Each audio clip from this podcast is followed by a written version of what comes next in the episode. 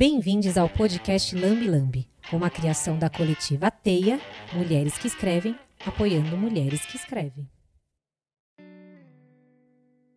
Aí estava o mar, a mais ininteligível das existências não humanas. E ali estava a mulher, de pé, o mais ininteligível dos seres vivos. Como o ser humano fizera um dia uma pergunta sobre si mesmo, tornara-se o mais ininteligível dos seres onde circulava sangue. Ela e o mar. Só poderia haver um encontro de seus mistérios se um se entregasse ao outro. A entrega de dois mundos incognoscíveis, feita com a confiança com que se entregariam duas compreensões. Lore olhava o mar. Era o que podia fazer. Ele só lhe era delimitado pela linha do horizonte, isto é, pela sua incapacidade humana de ver a curvatura da terra. Deviam ser seis horas da manhã. O cão livre hesitava na praia, o cão negro. Por que é que um cão é tão livre? Porque ele é um mistério vivo que não se indaga. A mulher hesita porque vai entrar. Seu corpo se consola de sua própria exiguidade em relação à vastidão do mar, porque é a exiguidade do corpo que o permite tornar-se quente e delimitado. E o que a tornava pobre e livre gente, com sua parte de liberdade de cão nas areias. Esse corpo entrará no ilimitado frio que sem raiva ruge no silêncio da madrugada. A mulher não está sabendo, mas está cumprindo uma coragem uma praia vazia nessa hora. Ela não tem o exemplo de outros humanos que transformam a entrada no mar em simples jogo leviano de viver. Lore está sozinha. O mar salgado não é sozinho, porque é salgado e grande. E isso é uma realização da natureza. A coragem de Lore é a de não se conhecendo, no entanto, prosseguir e agir sem se conhecer exige coragem.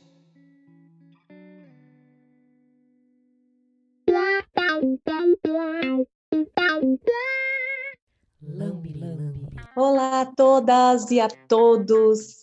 Bem-vindas e bem-vindos a mais um episódio do podcast Lambi Lambi, produzido pela Coletiva Teia. Eu me chamo Thaís Póvoa e o texto que eu li nessa abertura está dentro do livro Uma Aprendizagem ou Livro dos Prazeres, da Clarice Lispector. Agora, no mês de março, a coletiva Teia vai produzir uma série de episódios que trazem grandes autoras que nos inspiram muito. E a gente começa aqui com Clarice. A vida da autora Clarice Lispector.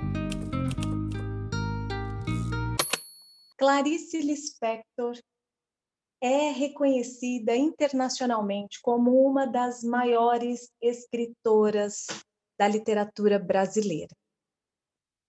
Todo mundo fala que ela é ucraniana e, de fato, ela nasceu na Ucrânia, na aldeia de Checheunik, eu nem consigo falar esse nome, gente. Ela nasceu em 10 de dezembro de 1920, mas a real é que, apesar de ter nascido na Ucrânia, ela chega no Brasil com dois meses de idade.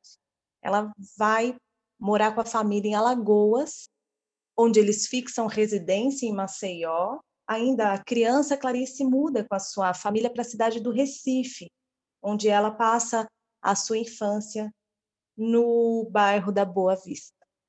Com 12 anos, Clarice muda junto com a família para o Rio de Janeiro, ela mora no bairro da Tijuca. É, depois ela ingressa na faculdade de Direito em 1941. Enquanto ela faz faculdade, ela já começa a trabalhar como redatora na Agência Nacional e no jornal à noite. No meio disso, ela se casa também e no ano seguinte se forma na faculdade de Direito. O seu primeiro livro publicado é Perto do Coração Selvagem, é, no ano de 1944. Ela fala da visão interiorizada da adolescência e começa a abrir novos caminhos para uma literatura, né? Dentro do universo literário, ela começa a falar do universo interior. As pessoas na época se assustavam bastante, né, os críticos, porque ela quebrou, ela rompeu com a lógica de narrativa de começo, meio e fim. Rompeu também com a ordem cronológica. As suas prosas tinham conteúdos muito poéticos. Bom, quem conhece os textos dessa autora sabe o que eu estou dizendo, porque Sobra é realmente inacreditável, ela é extremamente profunda. E uma coisa importantíssima foi que ela começa também a trazer o ponto de vista feminino, né? uma visão desse universo, é, de uma mulher mesmo, escrevendo. escreva como uma mulher. Explicar a obra dessa autora é uma tarefa muito árdua, se não, se não impossível. Né? Eu trouxe aqui para vocês um texto dela mesma, tentando dizer sobre seus próprios textos. Está dentro do livro Para Não Esquecer, e, que é um livro de crônicas, e o texto chama A Explicação Inútil. Não é fácil lembrar-me de como e por que escrevi um conto ou um romance. Depois que se despegam de mim, também eu os estranho. Não se trata de transe, mas a concentração no escrever parece tirar a consciência do que não tenha sido o escrever propriamente dito. Uma coisa, porém, posso tentar reconstituir, se é que importa, e se responde ao que me foi perguntado. O que me lembro do conto Feliz Aniversário, por exemplo, é da impressão de uma festa que não foi diferente de outras de aniversário. Mas aquele era um dia pesado de verão, e acho até que nem pus a ideia de verão no conto. Tive uma impressão, de onde resultaram algumas linhas vagas, anotadas apenas pelo gosto e necessidade de aprofundar o que se sente. Anos depois, ao deparar com essas linhas, a história nasceu, com uma rapidez de quem estivesse transcrevendo cena já vista, e, no entanto, nada do que escrevi aconteceu naquela ou em outra festa. Muito tempo depois, um amigo pergu perguntou-me de quem era aquela avó. Respondi que era a avó dos outros. Dois dias depois, a verdadeira resposta me veio, espontânea e com surpresa. Descobri que a avó era minha mesma, e dela eu só conhecera em criança um retrato, nada mais. Mistério em, São Cristóvão é mistério para mim. Fui escrevendo tranquilamente, como quem desenrola um novelo de linha. Não encontrei a menor dificuldade. Creio que a ausência de dificuldade veio da própria concepção do conto. Sua atmosfera talvez precisasse dessa minha atitude de isenção, de certa não participação. A falta de dificuldade é capaz de ter sido técnica interna, modo de abordar, delicadeza, distração fingida. De Os Laços de Família não gravei nada. Do conto Amor, lembro duas coisas. Uma, ao escrever, da intensidade com que inesperadamente caí com o personagem dentro de um jardim botânico não calculado de onde quase não conseguimos sair de tão encipoada e meio hipnotizadas, a ponto de eu ter que fazer meu personagem chamar o guarda para abrir os portões já fechados, senão passaríamos a morar ali mesmo até hoje. A menor mulher do mundo me lembra domingo, primavera em Washington, criança adormecendo no colo, no meio de um passeio, primeiros calores de maio, enquanto a menor mulher do mundo, uma notícia lida no jornal, intensificava tudo isso num lugar que me parece o nascedouro do mundo, África. Creio que também este conto vem de meu amor por bichos. Parece-me que sinto os bichos como uma das coisas ainda muito próximas de Deus, material que não inventou a si mesmo, coisa ainda quente do próprio nascimento. E, no entanto, coisa já se pondo imediatamente de pé e já vivendo toda e em cada minuto vivendo de uma vez, nunca aos poucos apenas, nunca se poupando, nunca se gastando. O búfalo me lembra muito vagamente um rosto que vi numa mulher, ou em várias, ou em homens, e uma das mil visitas que fiz a jardins zoológicos. Nessa, um tigre olhou para mim, eu olhei para ele, ele sustentou o olhar, eu não. E vim embora até hoje. O conto nada tem a ver com tudo isso. Foi escrito e deixado de lado. Um dia reli-o e senti um choque de mal-estar e horror. A obra da autora Clarice Lispector.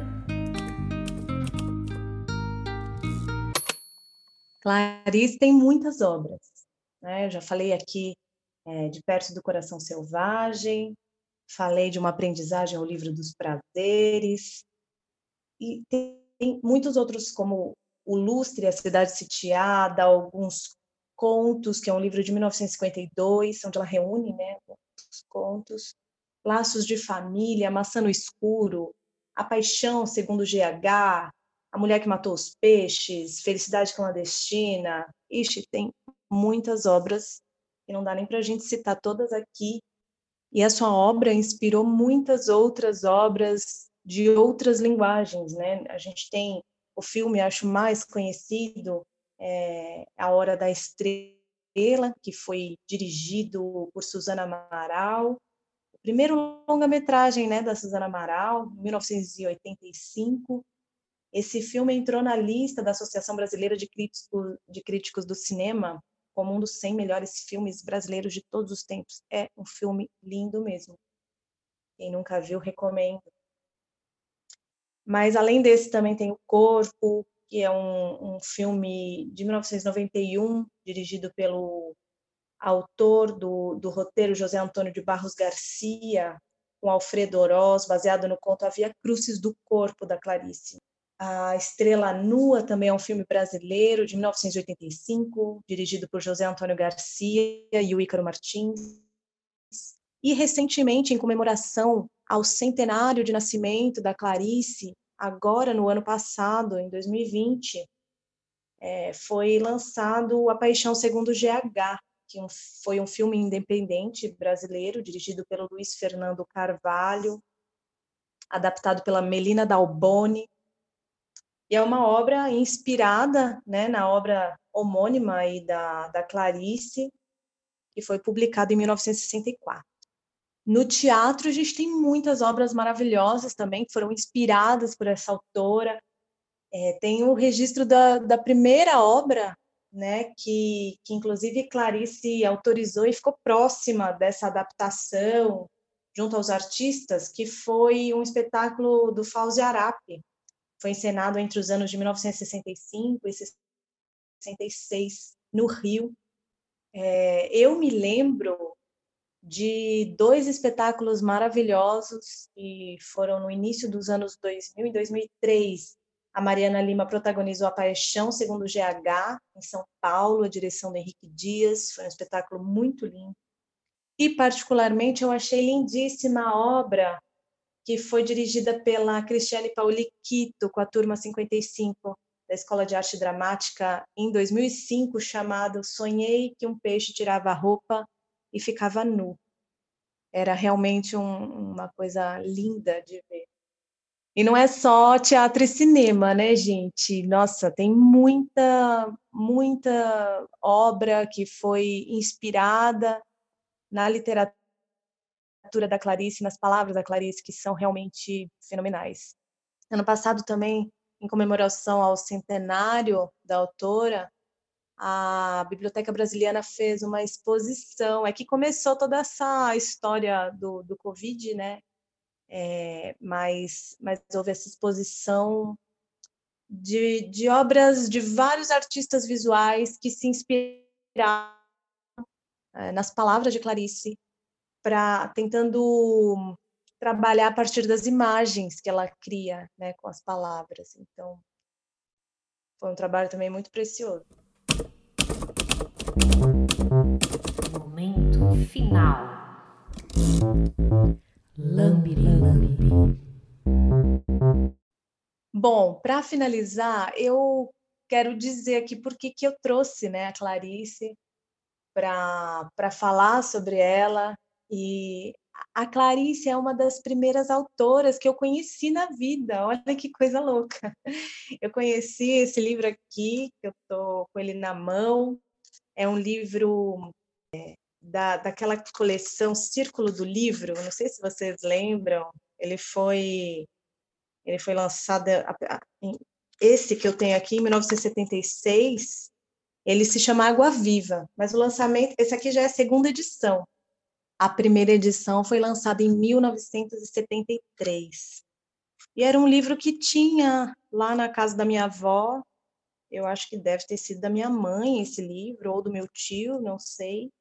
E eu guardo esse livro até hoje porque eu amava ler esse livro, mesmo entrando ali na minha adolescência, eu não conseguia é, lidar com esse livro de uma maneira muito racional ou compreender exatamente o que estava, mas eu ficava totalmente fascinada, né? Então esse é um livro que eu guardo e leio, releio, releio. Vou ler um pouquinho aqui um trechinho para vocês. Às três e meia da madrugada acordei e logo elástica pulei da cama. Vim te escrever, quer dizer, ser. Agora são cinco e meia da manhã. De nada tenho vontade estou pura. Não te desejo essa solidão, mas eu mesma estou na obscuridade criadora, lúcida escuridão, luminosa estupidez. Muita coisa eu não posso te contar. Não vou ser autobiográfica, quero ser bio. Escreva ao correr das palavras. Antes do aparecimento do espelho, a pessoa não conhecia o próprio rosto, senão refletido nas águas de um lago. Depois de certo tempo, cada um é responsável pela cara que tem. Vou olhar agora a minha. É um rosto nu. E quando penso que inexiste um igual ao meu no mundo, fico de susto alegre. Nem nunca haverá. Nunca é o impossível. Gosto de nunca. Também gosto de sempre. Que há entre nunca e sempre que os liga tão indiretamente e intimamente? No fundo de tudo, há a aleluia esse instante é. Você que me lê é. Custa-me crer que eu morra, pois eu estou borbulhante numa frescura frígida. Minha vida vai ser longuíssima, porque cada instante é. A impressão é que estou por nascer e não consigo. Sou um coração batendo no mundo. Você que me lê, que me ajude a nascer. Espere, está ficando escuro, mais, mais escuro. O instante é de um escuro total. Continua, espere, comece a vislumbrar uma coisa. Uma forma luminescente, barriga leitosa com um umbigo. Espere, pois sairei dessa escuridão onde tenho medo. Escuridão e êxtase, sou o coração da treva. O problema é que na janela do meu quarto há um defeito na cortina. Ela não corre não se fecha, portanto. Então a lua cheia entra toda e vem fosforecer de silêncios o quarto. É horrível. Agora as trevas vão se dissipando. Nasci. Pausa maravilhoso escândalo. Nasço.